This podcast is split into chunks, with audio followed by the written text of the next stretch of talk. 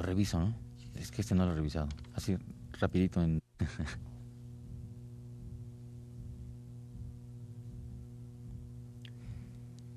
Programa número uno, José Chávez Morado, Retrato Hablado, para el jueves 4 de septiembre de 1981.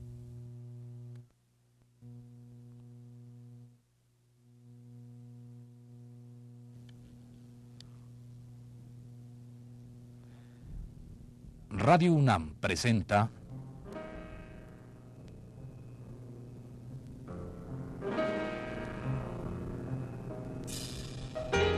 Retrato Hablado. José Chávez Morado.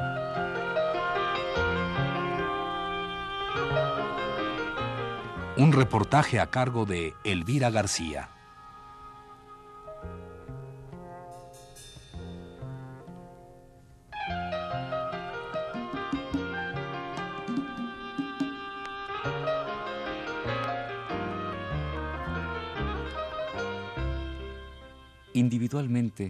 El arte es una función orgánica que se puede canalizar, intensificar, especializar, destruir o atrofiar por medio de la técnica.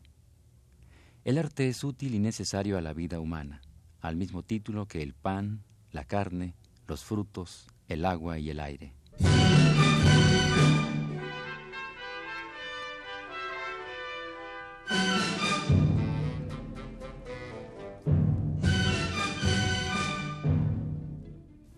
Estas frases, definitorias de lo que es el arte para el ser humano, dichas por el pintor Diego Rivera en 1947, bien podrían servir para presentar, en este primer programa de Retrato Hablado, al personaje de este mes que responde al nombre de José Chávez Morado.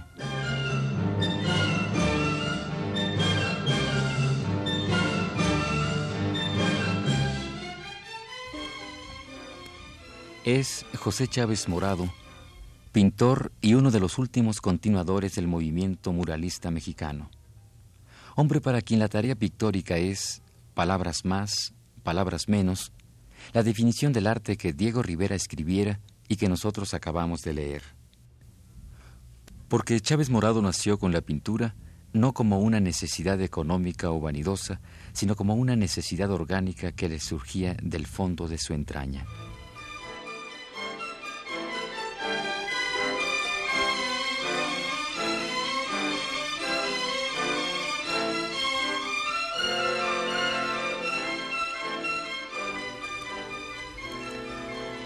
Pero, ¿quién es José Chávez Morado? ¿Cuántos de nosotros le conocemos a fondo? Sabemos que es él, Chávez Morado, quien ha creado una de las grandes obras maestras del muralismo que ha quedado plasmada en el Museo de la Alhóndiga de Granaditas. ¿Qué más sabemos de él? Bueno, pues lo que ignoremos vayamos a conocerlo desde ahora, desde este momento, por la boca del propio artista.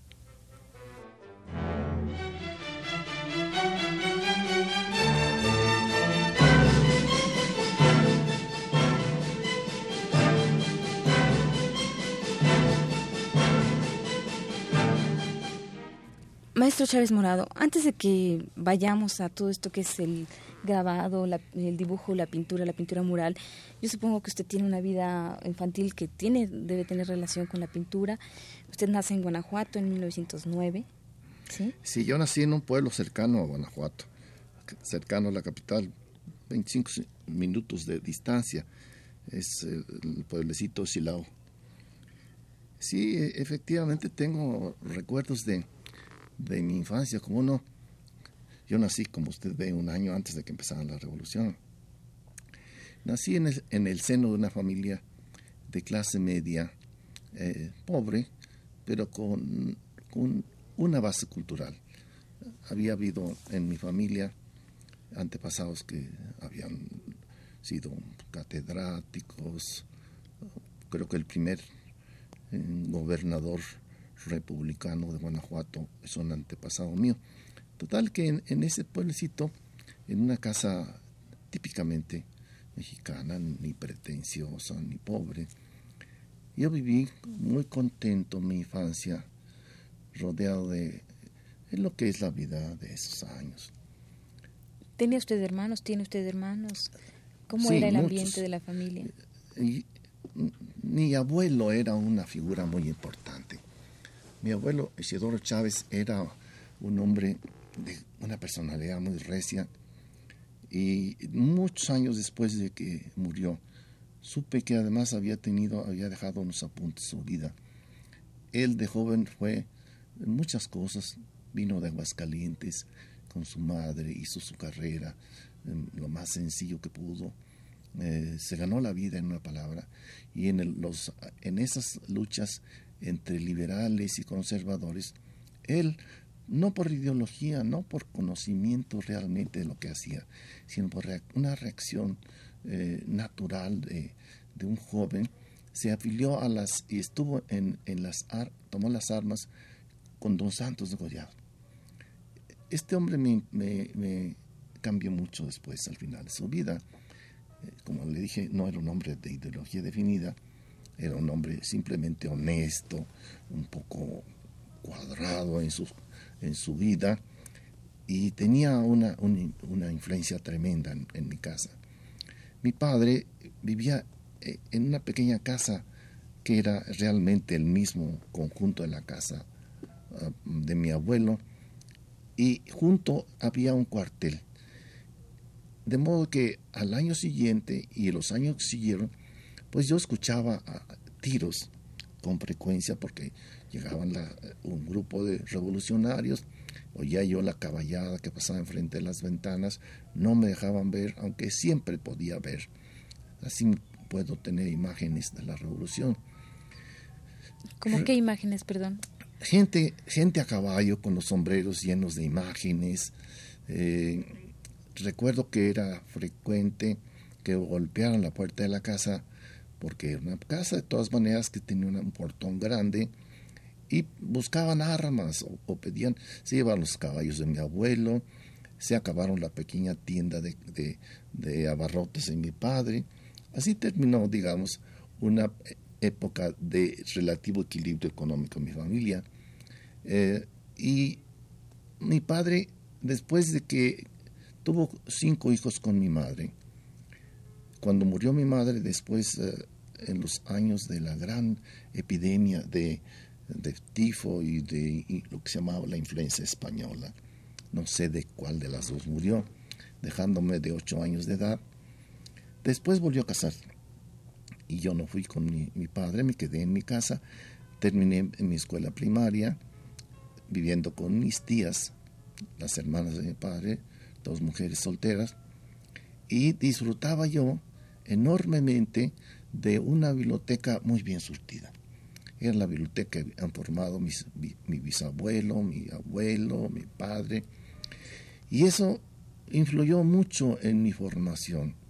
Yo tomaba los libros, libros del siglo XIX llenos de imágenes grabados en madera, eh, la ilustración española, por ejemplo, Los Tres Mosqueteros, todos esos libros de Dumas y de tantas otras, yo los leía y gozaba viendo las ilustraciones.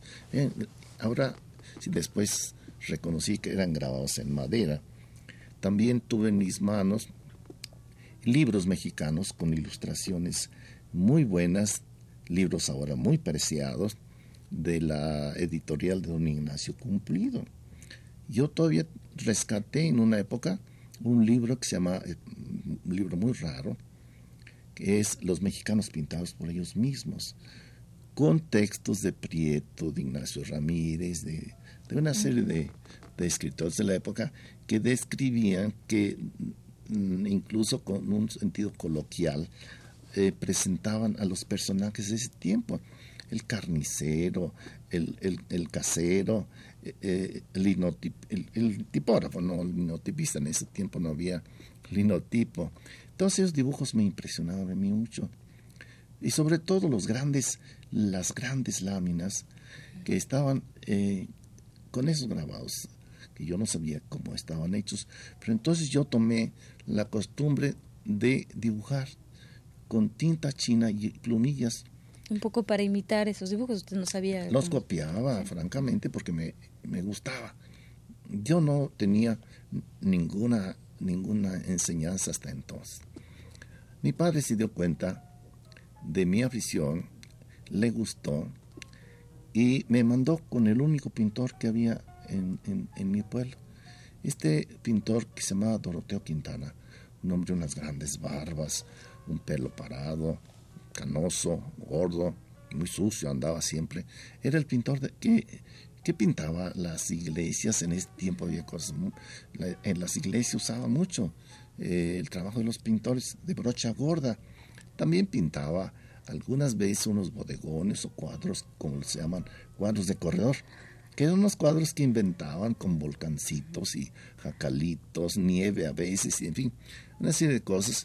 Pero lo más, lo más que yo recuerdo con más gusto de, eh, de ese maestro es que eh, para el Día de Muertos, en el crucero de las naves de la iglesia principal de la parroquia de Silao, se ponía un catafalco desarmable de cartón. Ese catafalco estaba pintado por todos lados con calaveras y este, una serie de latinajos y cada año los retocaba al armarse se encontraba que estaba dañado y el pintor lo retocaba entonces nosotros los disque alumnos íbamos y le ayudábamos en cualquier cosa en realidad era un tipo de aprendizaje de, de un tipo de, de oficio. Es decir, me enseñó cómo hacer carboncillos, nos enseñaba cómo, cómo hacer la guacola, con, la, con el cual se puede pintar con colores de polvo, esos colores de la palería antigua. Hasta ahí llegó mi, mi, mi, enseñanza de la pintura en, en Silao.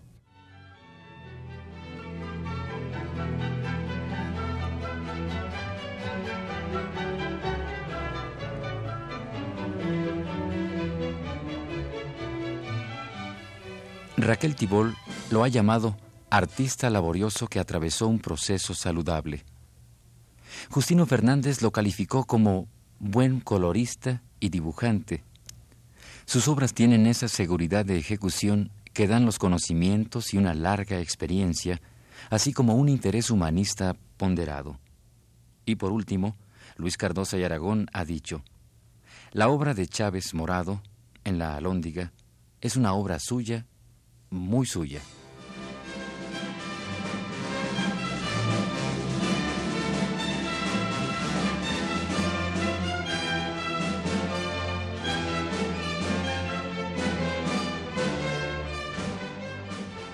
Pero hagamos a un lado las citas que sobre este pintor, digno representante de la llamada Escuela Mexicana de Pintura, y vayamos nuevamente a charlar con este oriundo de Silao, Guanajuato.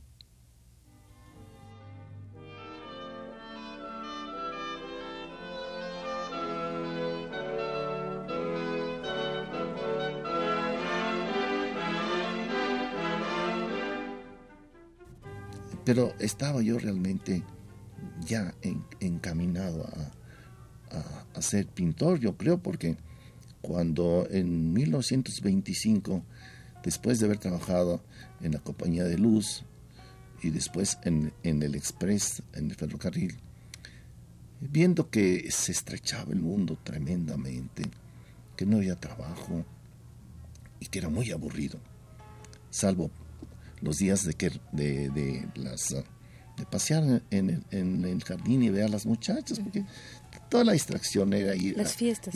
o llevarle un gallo a, una muchacha, pero como yo era un chamaco de, de 15 años, los grandes no me admitían en sus gallos.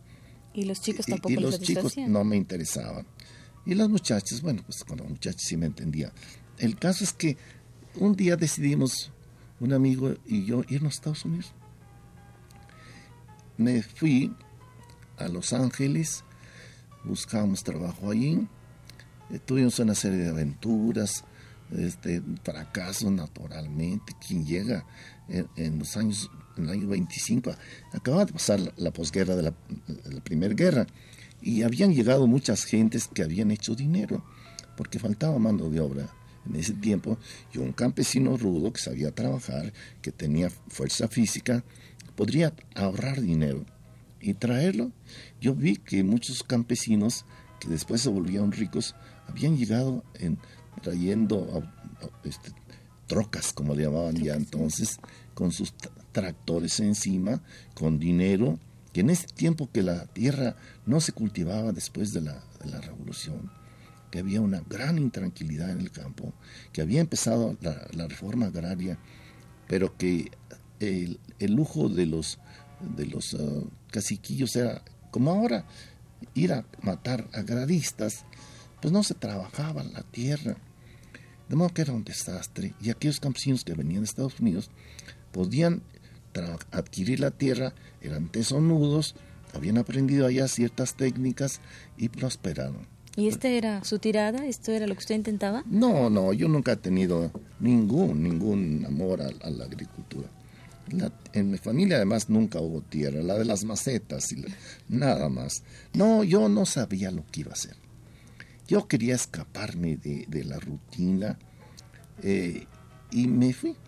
O sea que su trabajo ese de que tenía ahí en Silao no le llenaba para nada. No, y además yo no era trabajador de base del Express yo era lo que se llamaba chicharo, es decir, aprendiz. De modo de que, pues con mucha facilidad me fui. Me pasé seis años sin querer, cinco y medio. Mi amigo se volvió, pero esos años fueron fantásticamente eh, excitantes para mí, de gran formación. Yo iba hecho un catrincito de un pueblo chico, sin fuerza física, sin vocación de nada, y me encontré ya con los verdaderos mexicanos, aquellos que no hubiera podido conocer en el seno de mi familia.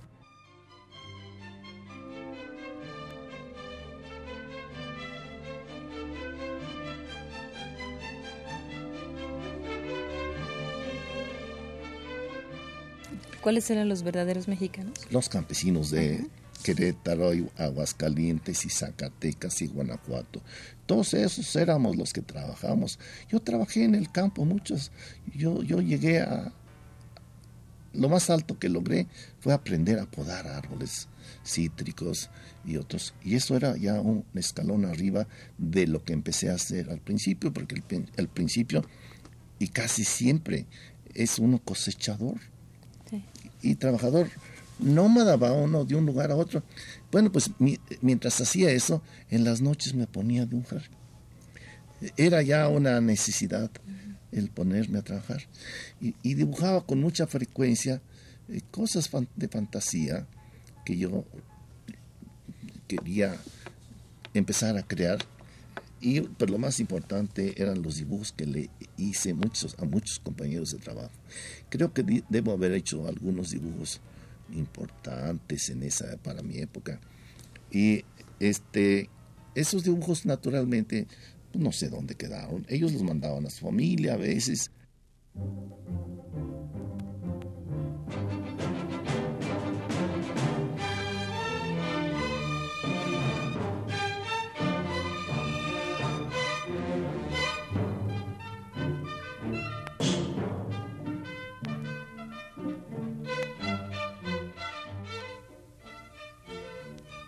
Pero no podemos decir que la necesidad al arte nace en Chávez Morado así porque sí. Más bien, si queremos ser más justos, debemos ubicarla como resultado de todo ese ambiente revolucionario y postrevolucionario que le tocó observar. Esas escenas de matanzas, de hombres a caballo, y a lo lejos, tal vez solo como un rumor, alguna vez en su vida de adolescente y de joven, escuchó hablar de esos tres grandes del muralismo mexicano, José Clemente Orozco, Diego Rivera y David Alfaro Siqueiros, con quienes años, muchos años más tarde, habría de conciliar sus intereses sociales y artísticos por la obra plástica.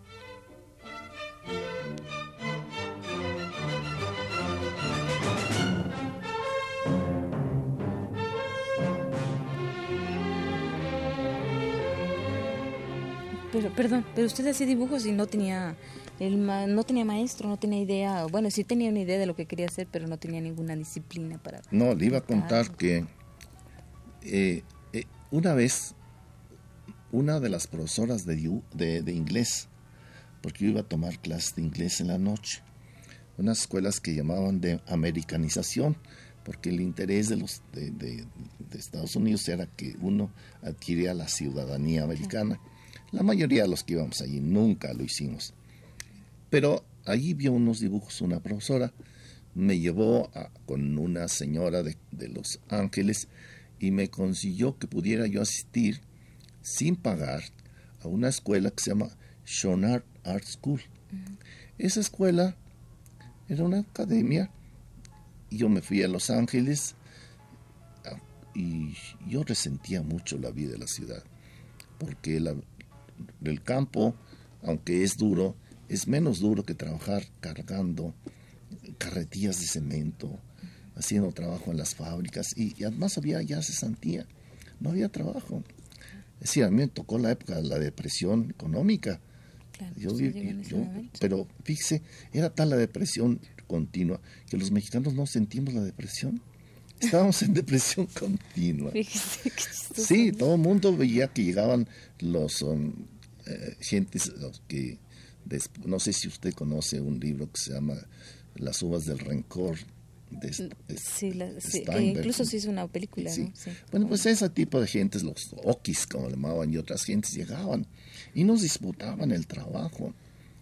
Y yo me fui a, la ciudad y me encontré con que yo tenía que asistir en la noche, después de, la fatiga diaria, a tomar clases de desnudo, unas clases curiosísimas porque yo estaba al final, todos los que pagaban estaban adelante y yo quedaba casi tapado por los respiradores. Pero además la condición era que al terminar yo tenía que barrer todo el salón y, y, arreglar los, los, uh, bancos. Eso lo hice como dos semanas. Realmente era pesadísimo. Pero no pude aguantarlo.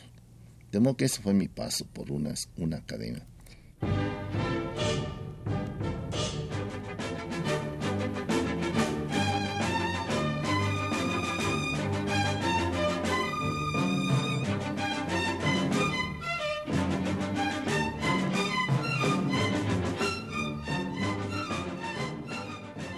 Esta fue la primera parte del programa sobre José Chávez Morado.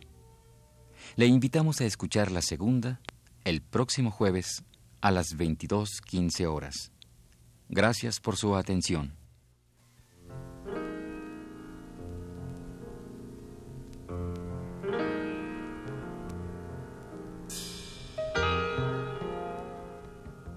Radio UNAM presentó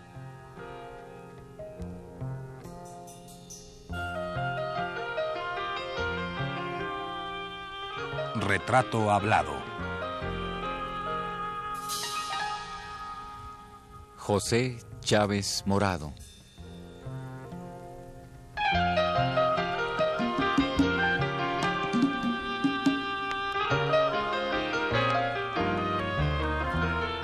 Un reportaje a cargo de Elvira García.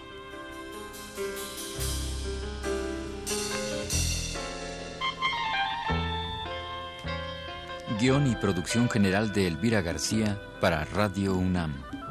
Realización técnica, Abelardo Aguirre, en la voz de Fernando Betancourt.